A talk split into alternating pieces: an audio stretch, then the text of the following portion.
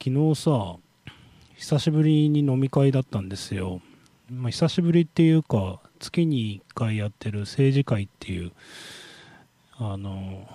10年やっても呼び方に違和感がある えー、交流会を続けてるんですけど、まあ、昨日2月例会、えー、という感じだったんですけど久しぶりに泥酔してさ、まあ、泥酔したっていうか、まあ、一応帰りのタクシー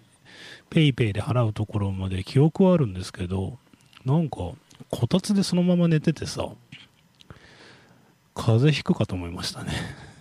えー、皆さん悪酔いには気をつけましょう。安心安全なお出かけをサポート。誰でも気軽に福祉タクシースバルタクシー。例えばこんな使い方。最近近くのお店がなんなって買い物に行くのも一苦労。歩くのもちょっと心配なんだがんな。福祉タクシーのスバルタクシーは歩行が不安な方も安心してお使いいただけます。車椅子も無料で貸し出し買い物の足にぜひご利用ください。安心安全なお出かけをサポート。誰でも気軽に福祉タクシースバルタクシー。ご予約は080-9999-0288 9が4つに鬼パッパまで。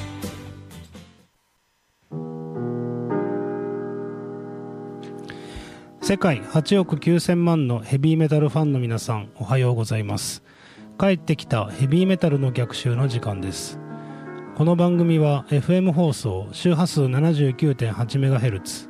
またダラズ FM のインターネット放送はパソコンからサイマルラジオで。さらに無料音楽サイトリッスンラジオを通じて全国どこからでもお聴きいただけます。番組へのメッセージはメールの方は798ダラズ FM.com ファックスの方は0859-21-7878でお待ちしています。えー、スポンサーというか CM が入って、えー、2回目の生放送。先週はグダグダでしたね、えー、今週バッチリじゃないですか。何でもこうやりながらっていう感じなんでね。あの、えー、リスナーの方にご迷惑をおかけ、えー、してるところもあると思いますがご理解の方いただけたらなと、えー、思ってます。あの、まあいつも突然なんですけど予防歯科っていうのがあるじゃないですか。そのまあ歯医者さんですよね。あのちなみにさあの病院に行く時歯科医院に行く時って歯医者って言うじゃないですか。あれおかしくないですか？だって今日内科に行くとか例えば子供が熱出したんで小児科に行くって言いますよね。それで言うと鹿？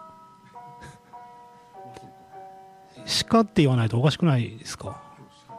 今日ちょ今日鹿鹿だわ。で歯医者さんだけそ職業名だよね。っていうか肩書き？俺これ前から不思議なんですよ。ねえ外科あ外科に外科のとか外科の先生とか外科の看護婦さんが綺麗だとか ですね。あるんですけど歯医者だけ？歯医者って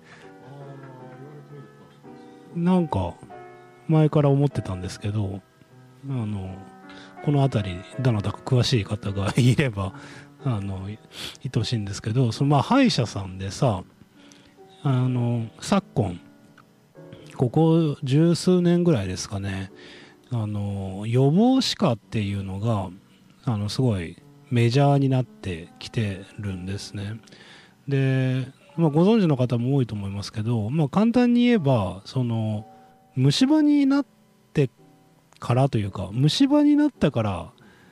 歯医者さんに行って治してもらうっていうのが、まあ、従来だったんですけどそれ遅くねえかっていう話でその虫歯にならない歯科医との付き合い方みたいな。で、まあ、要するに予防するために行くっていうのであの、まあ、僕もそんな専門家でも何でもないですけどまあ平たく言えばあの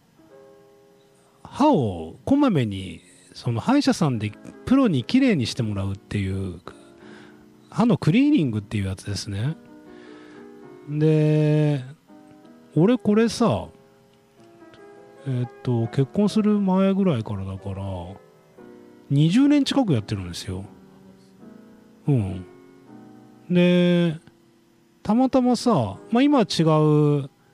あの歯科医院に行ってるんですけどたまたま居酒屋であの横に座ったおじさんが歯医者さんだったんですね。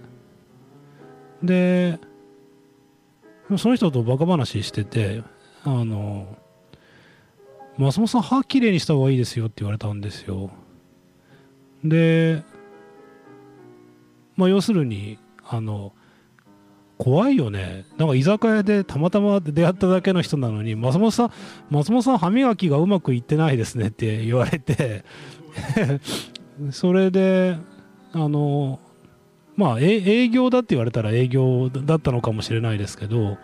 それでさ歯のクリーニングっていうのをさ20年近くもう18年ぐらい前ですかね初めてやってもらったんですよ。そしたらさむちゃくちゃ気持ちいいのね。歯のクリーニングとかしてもらってます？あのね絶対した方がいいですよ。で大体さあの2ヶ月に1回ぐらい来てくださいみたいな感じでそこから通い始めたんですね。であの虫歯になってからさ歯医者に行くとさ痛いじゃん。普通に。虫歯の治療って痛いじゃないですか。であれみんな痛いの嫌だからさずるずるとなんか行かずにいてでいいこと一個もないんですよ。でなんかそうこうしてるとあの神経抜かないといけなくなったりとかして大変じゃないですか。で歯のクリーニングってさ、まあ、簡単に言えば機器を使った歯磨きですよね。あの歯石とかを取ってもらうということなので気持ちいいんだよね。痛くない。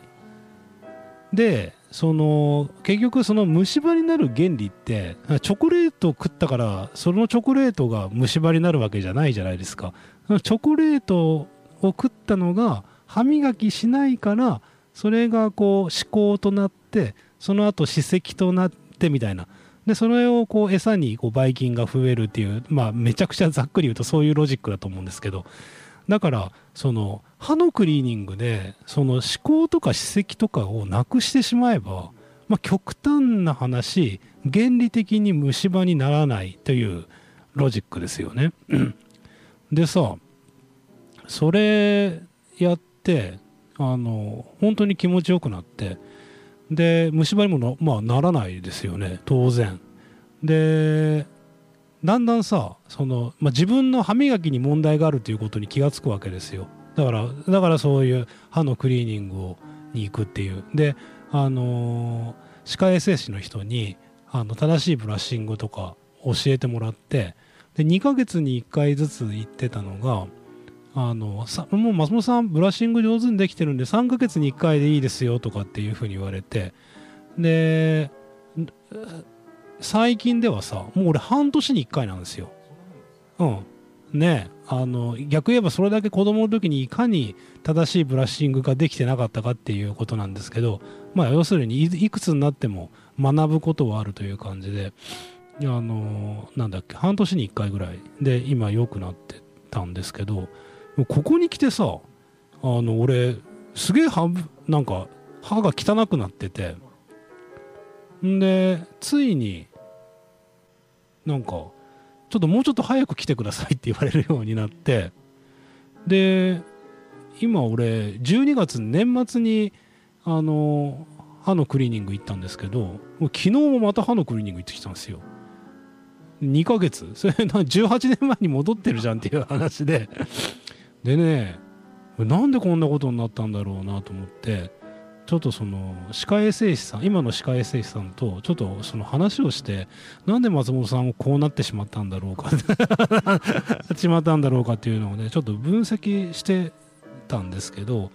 えーすいませんなんか次の曲が あの迫ってきているのであの続きは後ほどという感じですけど、えースラッシュとフィーチャリングマイケル・ケネディザ・コンスピレーターズの、えー最新アルバム4を紹介しています。お聴きください。Whatever Gets You 安心安全なお出かけをサポート。誰でも気軽に福祉タクシースバルタクシー。例えばこんな使い方。ちょっこ天気悪ていけんが薬局に頼んじょった薬取ってきてほしなんだか。あついでに醤油も買ってきてほしなと助かんにな福祉タクシーのスバルタクシーは買い物代行や薬の受け取りなどご乗車いただかなくてもご利用いただける生活支援サービスを行っています。遠慮なくご相談ください。誰でも気軽に福祉タクシースバルタクシー。ご予約は080-9999-0288 9が4つに鬼パッパまで。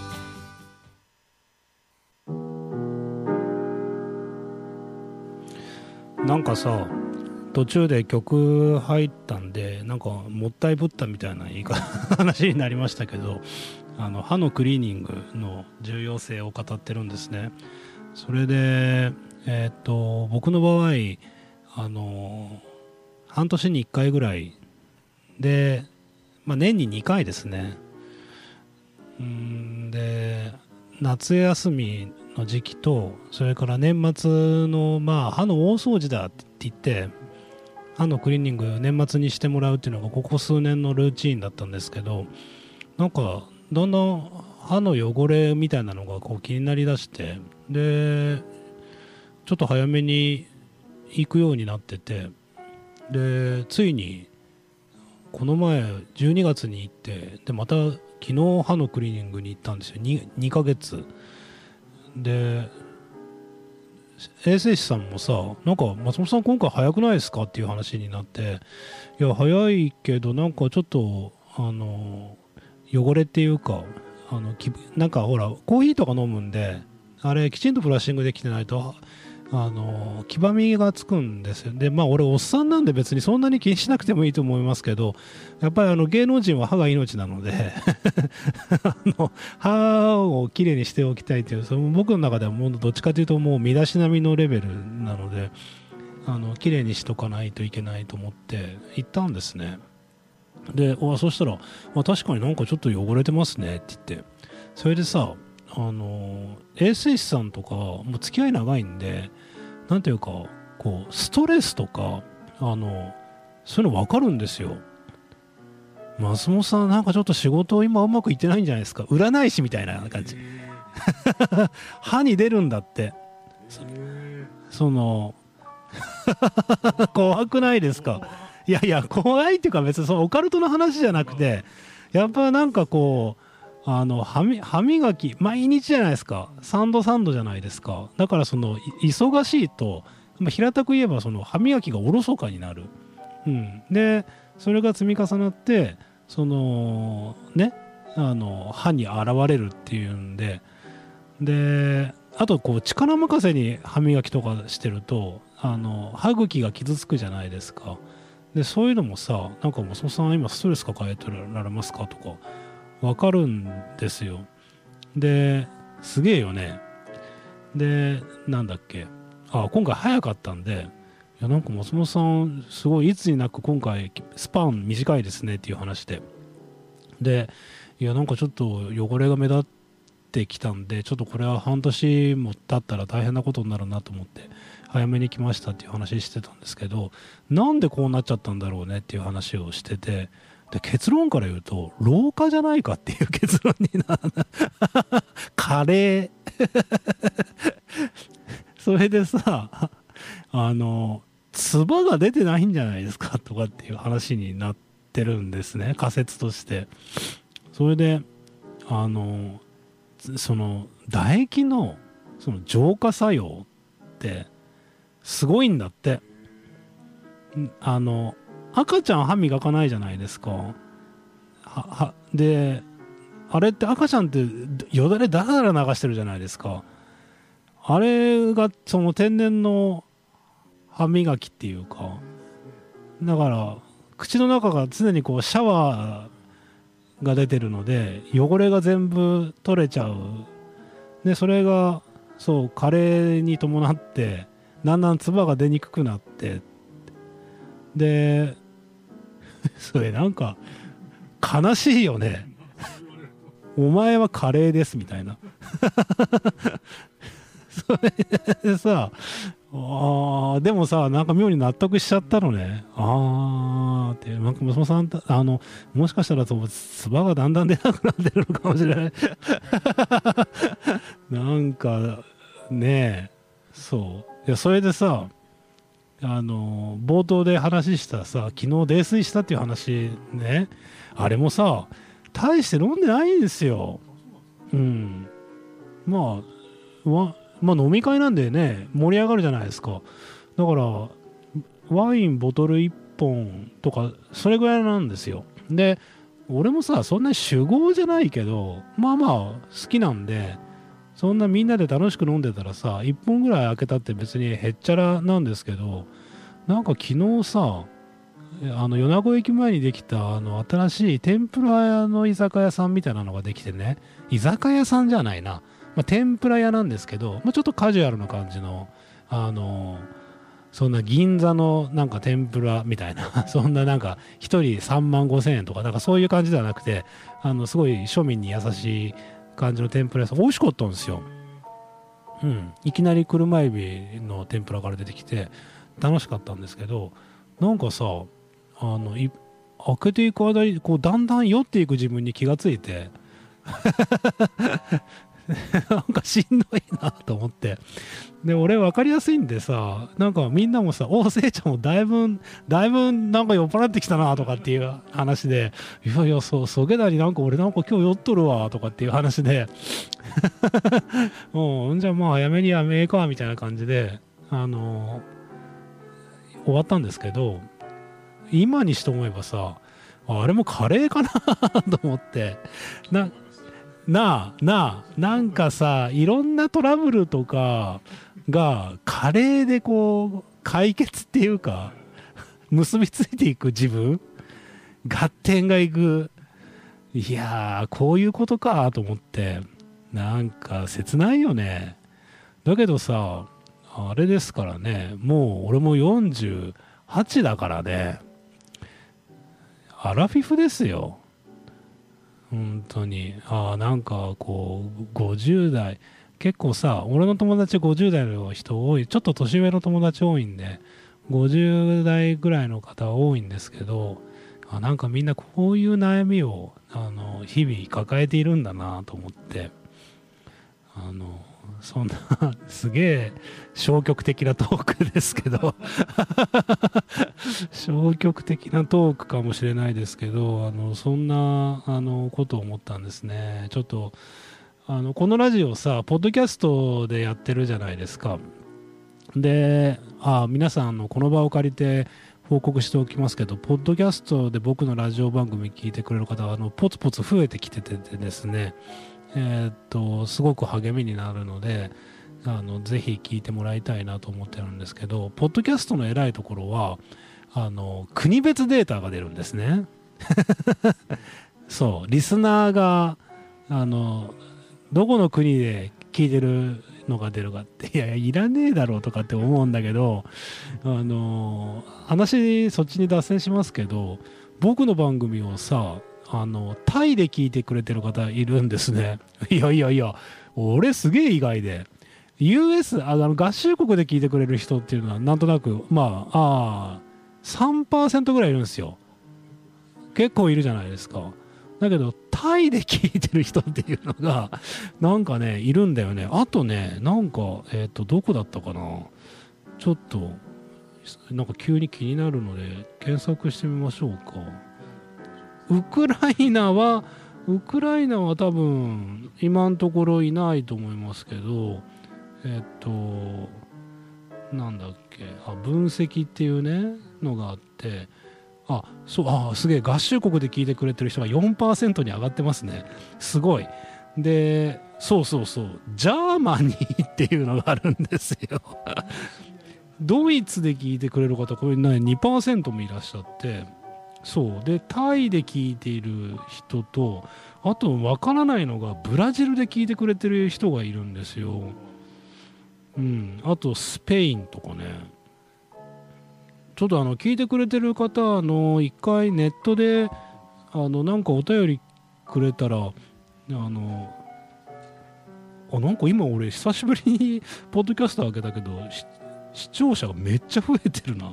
何があったんだろうっていう感じ。あそうそう。で何が話したいかってその、えー国別も気になるんですけど年齢別っていうのが分かるんですね。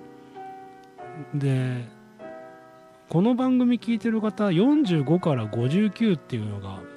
ほぼ半数でまあ要するに僕と同世代の人が聞いてくれてるんだなっていうのは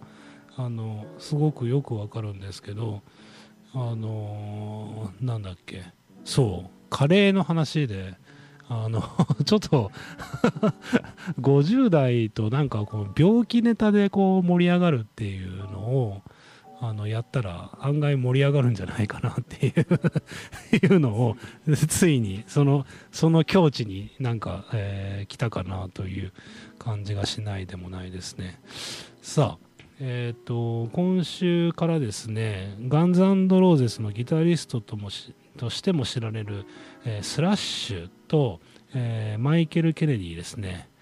これバンド名が100回言っても覚えられないあのスラッシュとあスラッシュフィーチャリングマイルス・ケネディザ・コンスピレーターズすごいですね。ムツゴロウと愉快な仲間たちみたいな感じですけど、えーの、えー最新アルバム4が今月リリースされたのでその中から、えー紹介しています。お聴きください。The River is Rising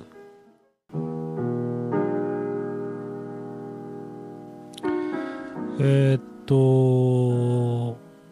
なんだっけ。朝の情報番組 ZIP を見てるっていうのを何度か知ったことあると思いますけどあのうちの娘があのなんか我が家の娘ネタで恐縮ですけど毎朝6時に起きるんですね。で7時20分にあの投稿するんですよ。7時20分って早くないっす？早いよね。まあうち遠いんでね。小学校まで。で早いんですけど7時20分にまあもっと本当のことを言うと7時20分の集団登校に間に合わないんであの7時30分ぐらいに遅れて出るっていつもお母さんに叱られてるんですけど、まあ、7時20分に出る。で6時に起きるんですよ。でなんかさ女の子だからその身支度にすげえ時間がかけるのね。もううちの中学校の次男なんてさなんか起きてなんか飯食って15分後には出発みたいな そういう世界なんですけどなんかがっつり1時間半時間かけて準備して出るんですけどで朝ごはんの合間とかにその ZIP を見るわけですね。で番組でも言ったことありますけど ZIP といえばアスカちゃんですよね。木島アスカさんそういや言うほど好きでもないんですけどね。そあのむちゃくちゃタイプってわけでもないですけどなんか朝からこう絵に描いたような綺麗なお姉さんが出てくるのであのアスカちゃんのアスカのバリコレっていうのをねもう100回ぐらい言ってますけどこの番組でも。娘と見るんですよ。あのファッションチェック。なんか俺アスカちゃんよくわかんないけどあの人なモデルさんなんですかね。多分モデルだと思いますけどえっ、となんか朝からすげえおしゃれなんですよ。でバリコレっていうのはやってるんですけど今日のアスカちゃんによると今日は2月22日。でもっと言えば2022年。で2月22日っていうのは猫の日らしいんですよ。でさにゃんにゃんなんだって。アスカちゃんがさ朝からにゃんにゃんとか言ってるんですよ。たまらないですよね。カレーカレーカレー。もう全てカレーなので。なんかすげえ朝からあの燃えてですね。であ猫の日なんだって。それでさ Facebook をこうログインして見ると案の定朝から猫ネタとか出してる人いるじゃないですか。で俺すげえ嫌いなのね。いや嫌いなのねっていうか別にいいんですけどなんかあ猫か と思って。で猫猫とか飼ってます。今もそう？あそうなんだなんかあで今も猫と。へえす。あすごいね。似合わないね。20匹。それ猫屋敷じゃないですか？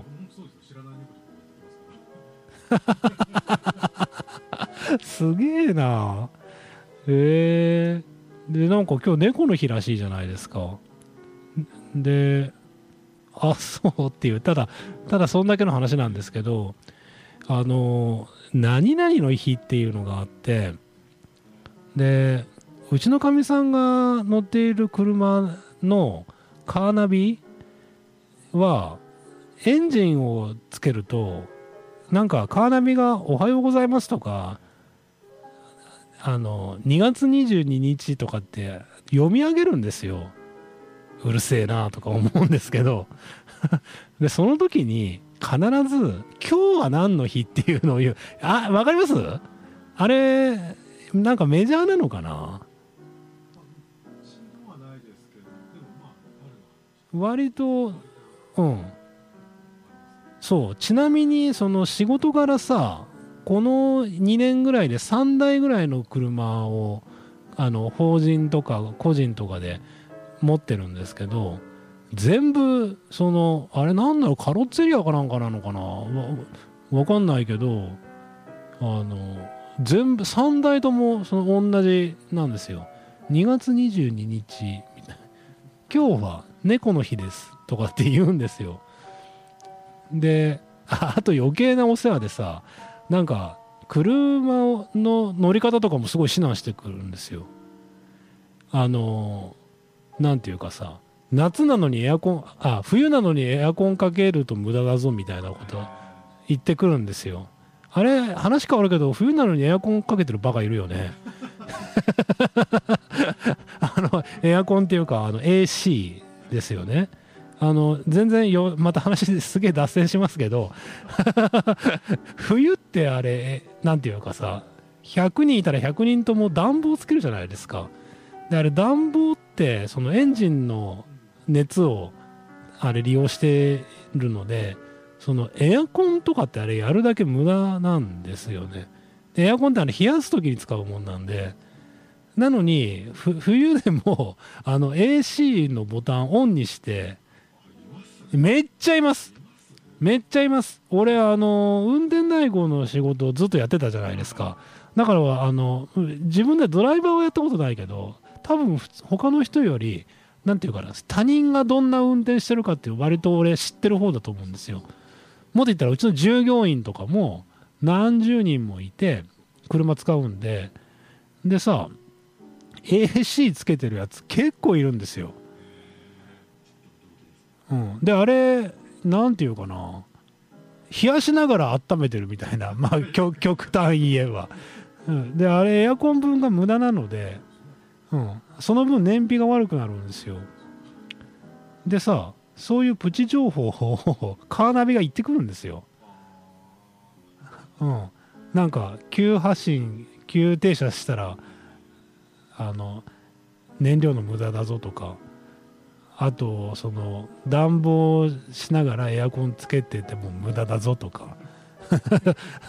そうそういうのをすごいあのありがたい情報を言ってくれる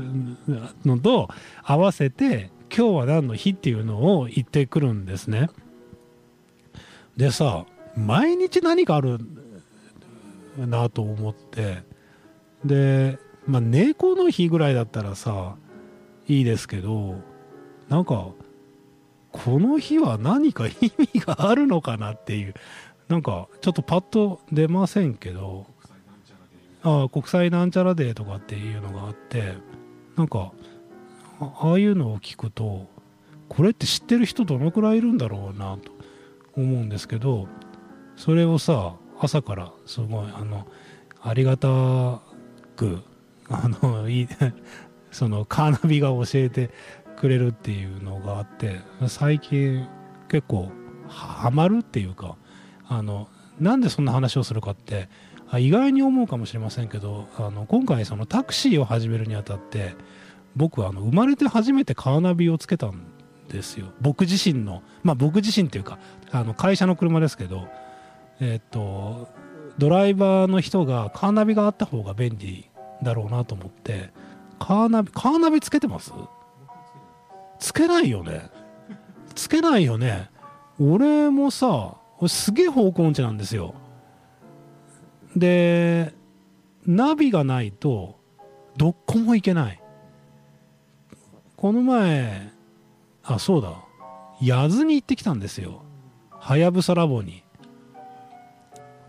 はやぶさラボまで行けないのね。てか八津ってどこっていう話からなんでなんであの自分で行くことはできない。でそのナビがないとどこも行けない人なんですね。で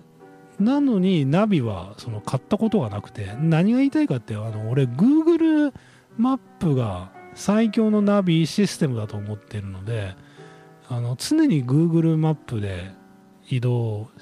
するんですね。だからその自分の車にカーナビを自分の車っていうか、まあ、会社の車なんですけどにカーナビをつけるっていうのをその初めてやって で結論から言うとあのカーナビ便利だなって当たり前ですけど思ったんですけどなんか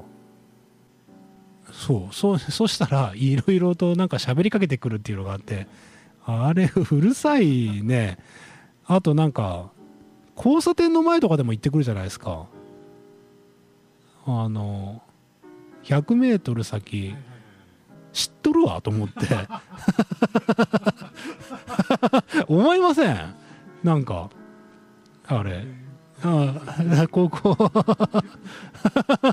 いやいやなナビ中はさなんか目的地までなんでここはあの右折してくださいとかってそれはナビなんだから分かりますよ全然。むしろ行ってもらわないと困るぐらいなんだけどあの全然関係のないところでさ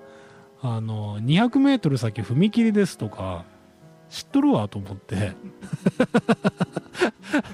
すげえ気になるんですよね。あとそれこそさ八津に行く時にその山陰道を使ってバイパスでの乗っていくじゃないですか。あのそうするとさ必ずさこの先合流ですとかって言ってそんなの知っとるわと。あれ俺が心が狭いだけなんですかね。なんかいちいち気になりませんか？紛らわしいなと思う。で多分ねあのそういうのを多分切ることもできるはずなんですね。だけどさあの素人なんで分かんないじゃないですか使い方が。ああいうのがあってねなんかあの何でも使いこなせるまで行こうと思うとあの難しいんだろうなっていうあのそんなナビ、えー初心者な私何の話でしたっけ？なんかな 何の話？カレーの話？それは最初でした。あだからあれだよ。アスカちゃんだよ。猫の日の話だったんですけどね。ごめんなさいね。あのいつも脈略なく喋ってるんであの何の話だったか分からなくなってくるわけですがあの今週からの番組はえー、とムツゴロウと愉快な仲間たちではなくてスラッシュフィーチャリングマイルス・ケネディザ・コンスピレーターズの、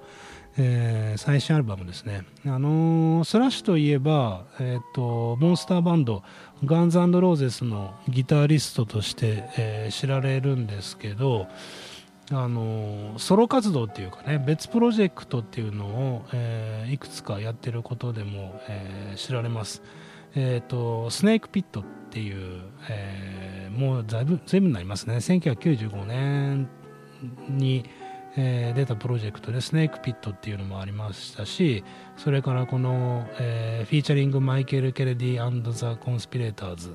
もありましたし、えーあとあれなんか頓挫しちゃいましたけどベルベット・リボルバーっていうバンドも、えー別で組んでたりもしてあのどれも僕好きな、えープロジェクトっていうかな、えですけどこのあのマイケル・ケネディとコンスピレーターズでやっているプロジェクトも2012年にファーストアルバムが出て、えで今回まあ4っていうね4枚目っていう意味もあると思うんですけど、えースタジオアルバムができてなんかすっかり定着。だから2012年からやってるからからか。このプロジェクトもプロジェクトと言ってますけどもう10年やってるなっていう、えー感じなので、あのー非常に長いなという気がします。でえっ、と来週ですね。あのもう一回、え紹介したいと思いますが非常にあの僕の好きなバンドなのでたっぷりと聴いてもらいたいと思います。それでは今週お別れの曲ですね、えーお聴きください。Actions Speak Louder Than Words